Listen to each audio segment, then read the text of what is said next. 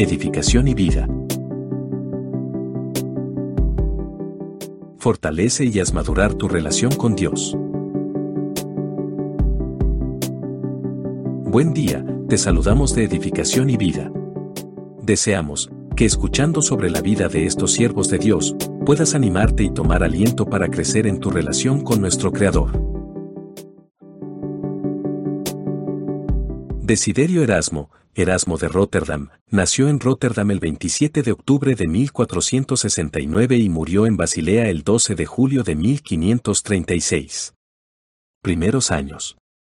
La información sobre su familia y primeros años de su vida procede de escasos relatos escritos o sugeridos por el mismo ya avanzada edad y de muchas, aunque vagas, referencias en sus escritos a todos los periodos de su vida parece haber buenas razones para creer que el tono de lástima propia que penetra todos esos relatos lo asumió con propósitos que se pueden adivinar, pero de los que no hay certeza. Sin duda nació de una pareja que no estaba casada, siendo bien cuidado por sus padres hasta que murieron prematuramente, recibiendo luego la mejor educación disponible para un joven de su día en una serie de escuelas monásticas o semi-monásticas. Toda esta primera educación la creó a la luz de la experiencia posterior para que pareciera una larga conspiración a fin de obligarle a la vida monástica, pero no hay evidencia de ello y la crítica reciente ha sugerido motivos sobrados para que diera a la historia de su vida ese tono. Fue admitido al sacerdocio, tomando los votos monásticos a la edad de 25 años, pero no hay registros de que haya ejercido funciones sacerdotales, siendo el monasticismo uno de los principales objetos de su ataque en su prolongada contienda contra los males de la Iglesia. Estudios y viajes. Casi inmediatamente después de su consagración, se le abrió el camino para estudiar en la Universidad de París, que era entonces la sede principal del último saber escolástico, aunque sintiendo ya la influencia del avivamiento de la cultura clásica que venía de Italia. Desde ese momento en adelante, Erasmo llevará la vida de un erudito independiente, tanto de su país como de lazos académicos, de lealtad religiosa o de cualquier cosa que pudiera interferir en el libre desarrollo de su inteligencia y la libertad de su expresión literaria. Los principales centros de su actividad fueron París, Lovaina, Inglaterra y Basilea, aunque no se puede decir que se identificara con ninguno de ellos. Su residencia en Inglaterra fue fructífera, al hacer amistades duraderas con los dirigentes del pensamiento inglés en los revueltos días de Enrique VIII, como John Callet, Thomas More, Thomas Lineker y William Grossin.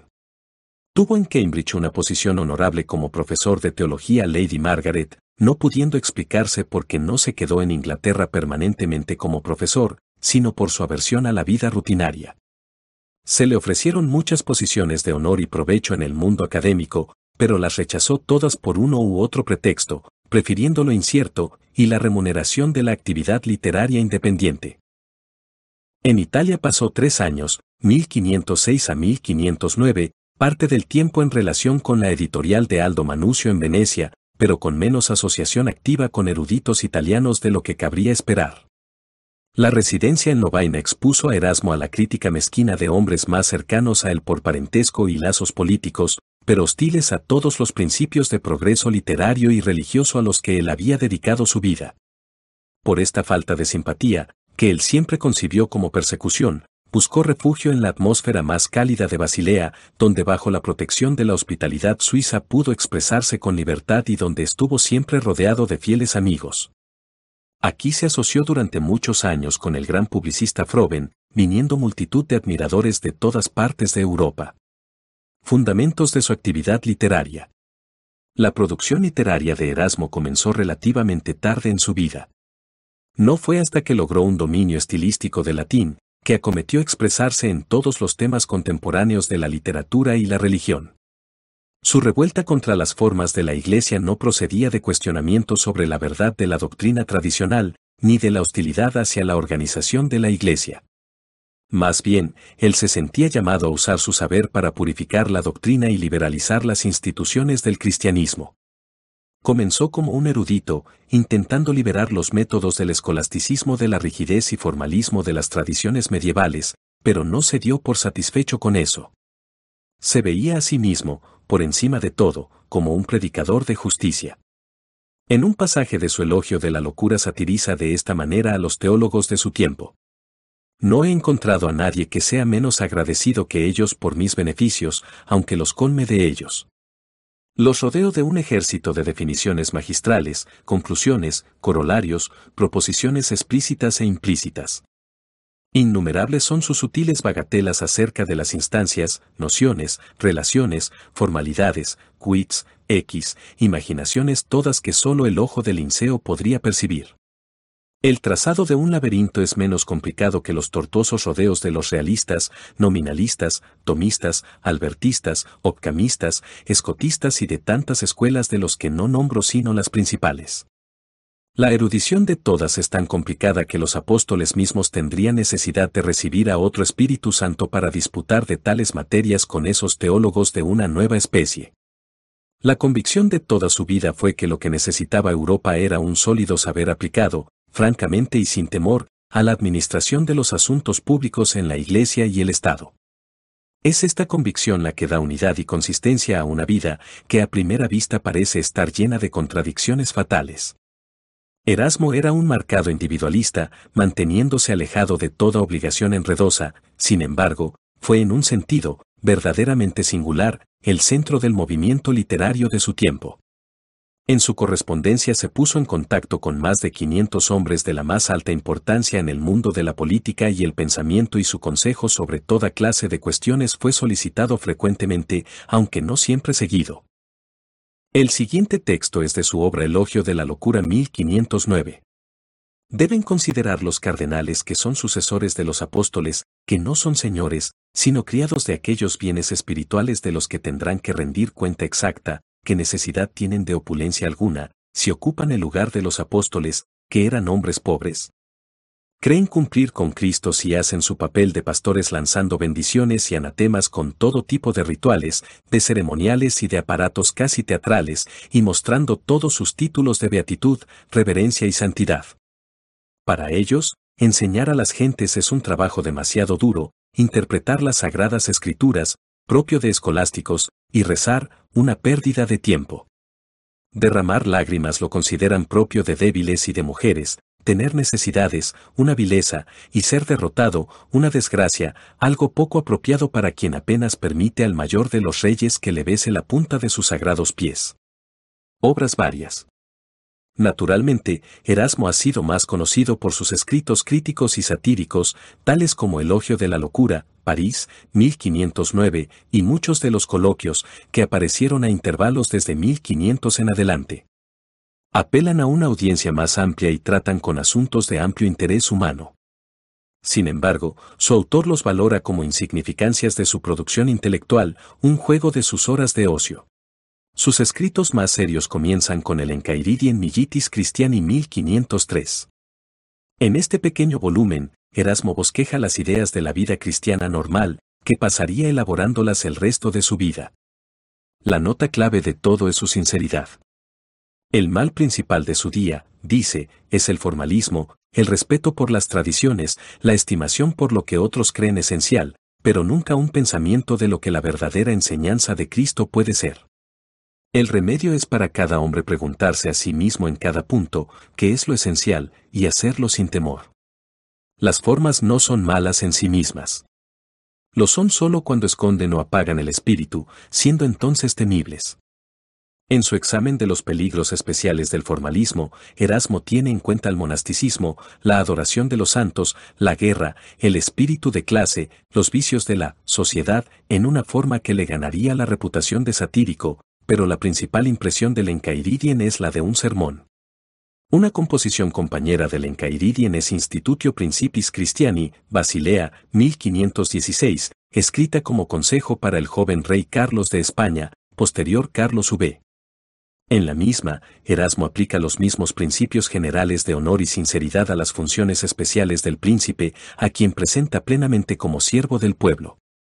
Mientras estuvo en Inglaterra, Erasmo comenzó el examen sistemático de los manuscritos del Nuevo Testamento para preparar una nueva edición y traducción latina.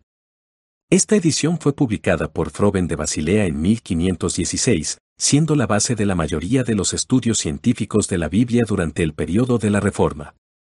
Fue el primer intento, por parte de un competente y liberal erudito, para determinar lo que los escritores del Nuevo Testamento habían dicho verdaderamente.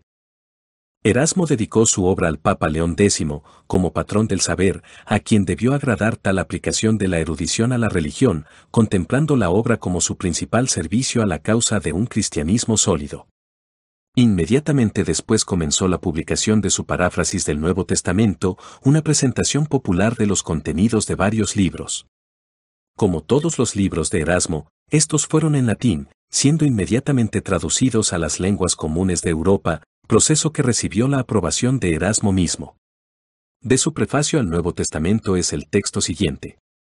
Discrepo notablemente de aquellos que no desean que las escrituras, trasladadas a la lengua vulgar, sean leídas por los ignorantes, como si Cristo enseñase complicadas doctrinas o la fuerza de la religión cristiana consistiese en la ignorancia que los hombres tienen de ella.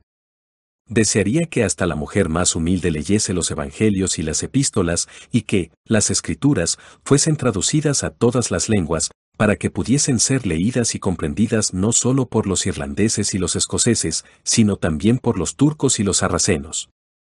Quisiera que, como consecuencia de ello, el granjero cantase algunos fragmentos de las mismas durante el arado y que el tejedor tararease algunas de sus partes al ritmo de su lanzadera. Actitud hacia la reforma. El estallido del movimiento luterano, al año siguiente de la publicación del Nuevo Testamento, provocó varias pruebas severas en el carácter personal y erudito de Erasmo.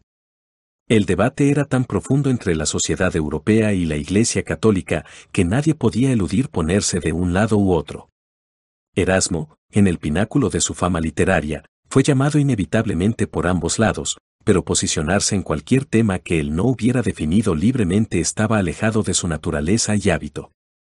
En todas sus críticas a las locuras y abusos clericales, siempre había cuidadosamente delineado que su protesta no atacaba a las instituciones eclesiásticas mismas y que no tenía enemistad hacia las personas de los eclesiásticos.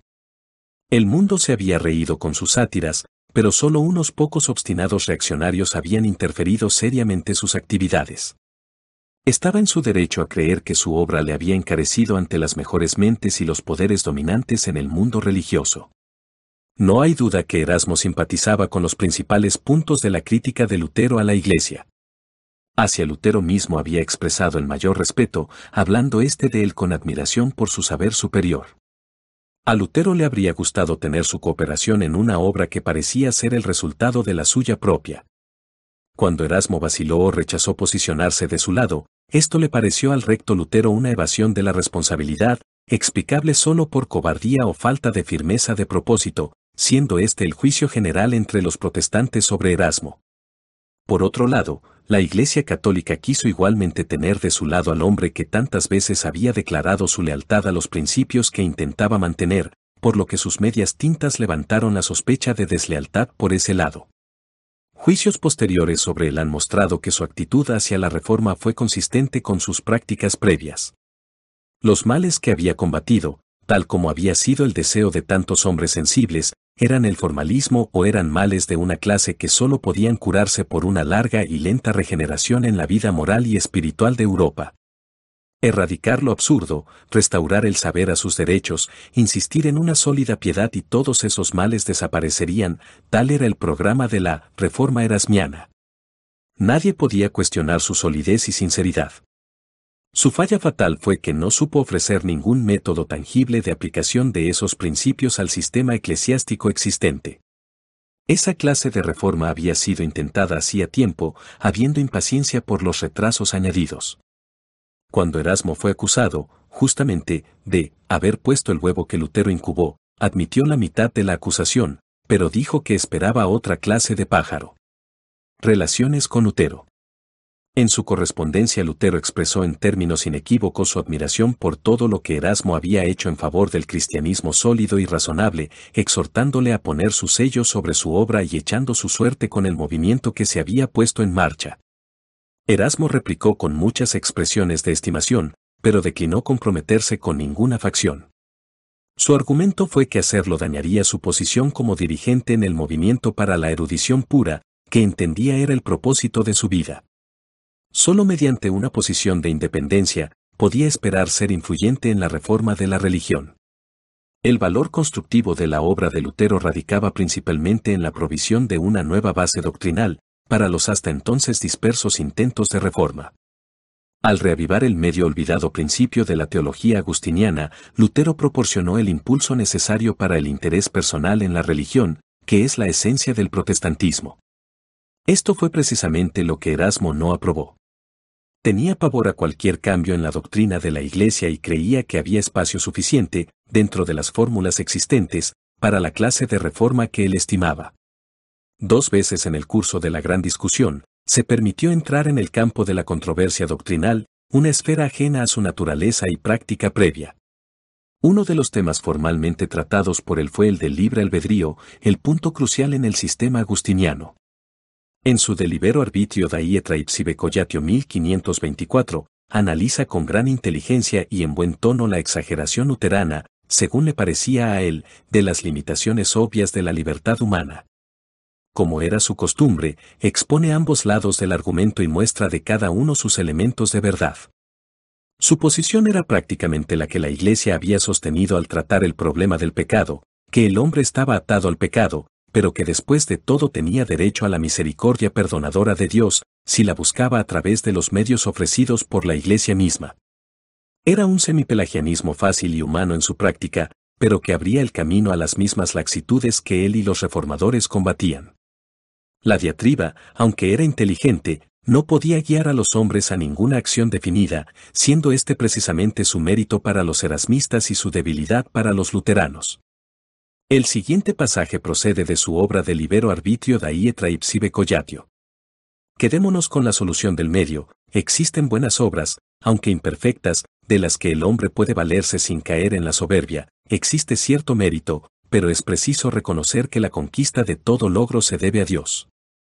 Quien haciendo examen de conciencia sepa reconocer cuántas debilidades, vicios y delitos hay en la vida de los mortales, estará presto a renunciar a cualquier pretensión de arrogancia.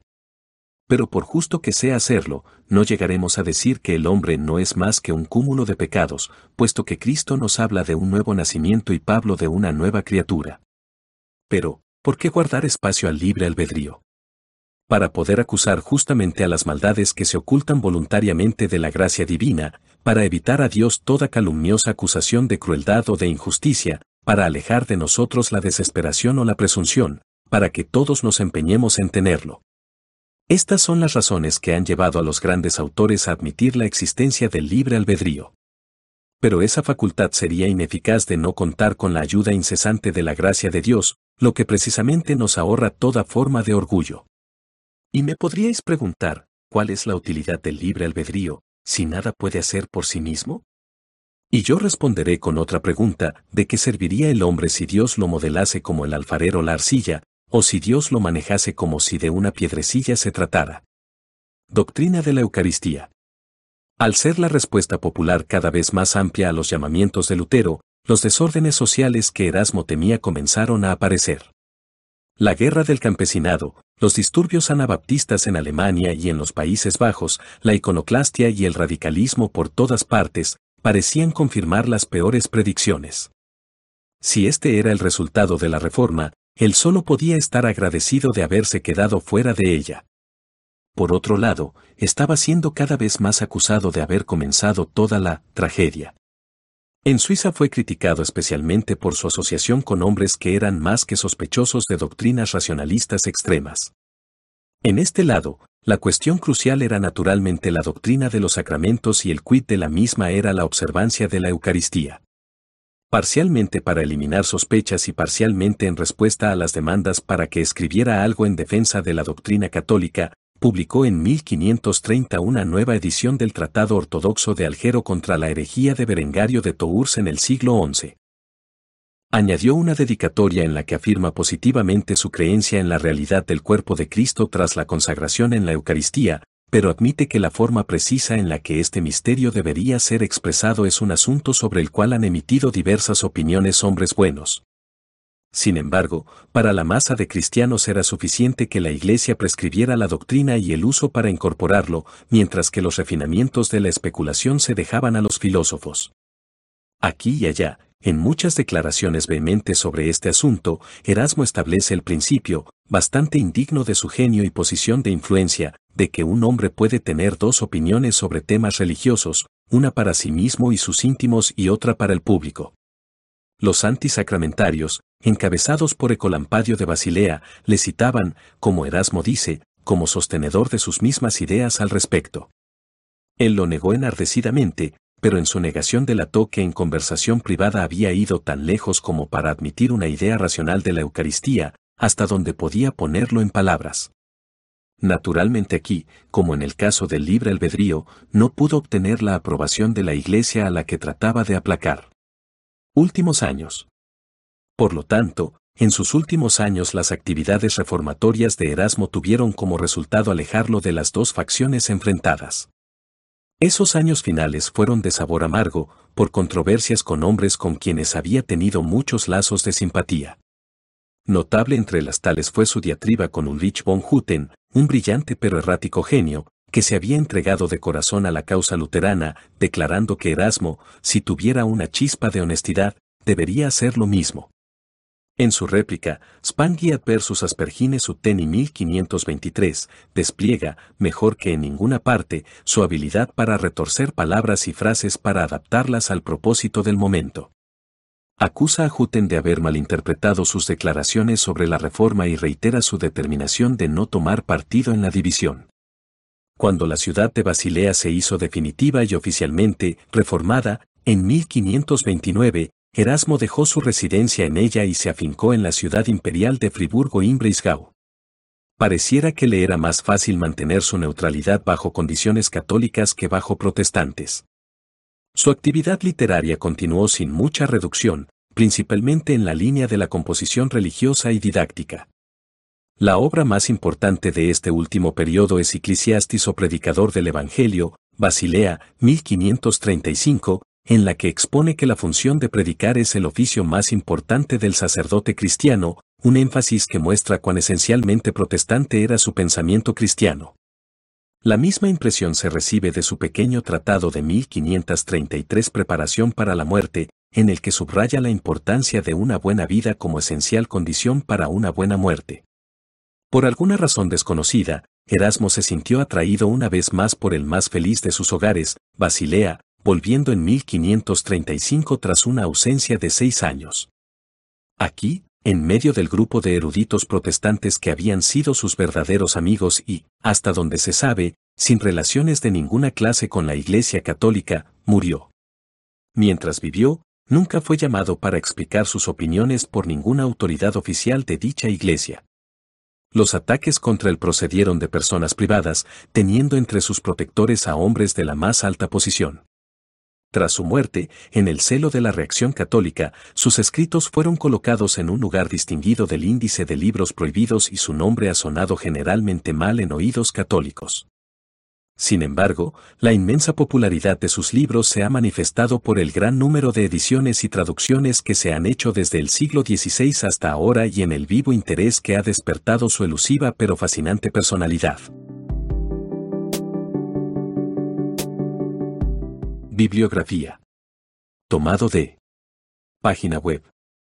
iglesiapueblonuevo.es. Biografías.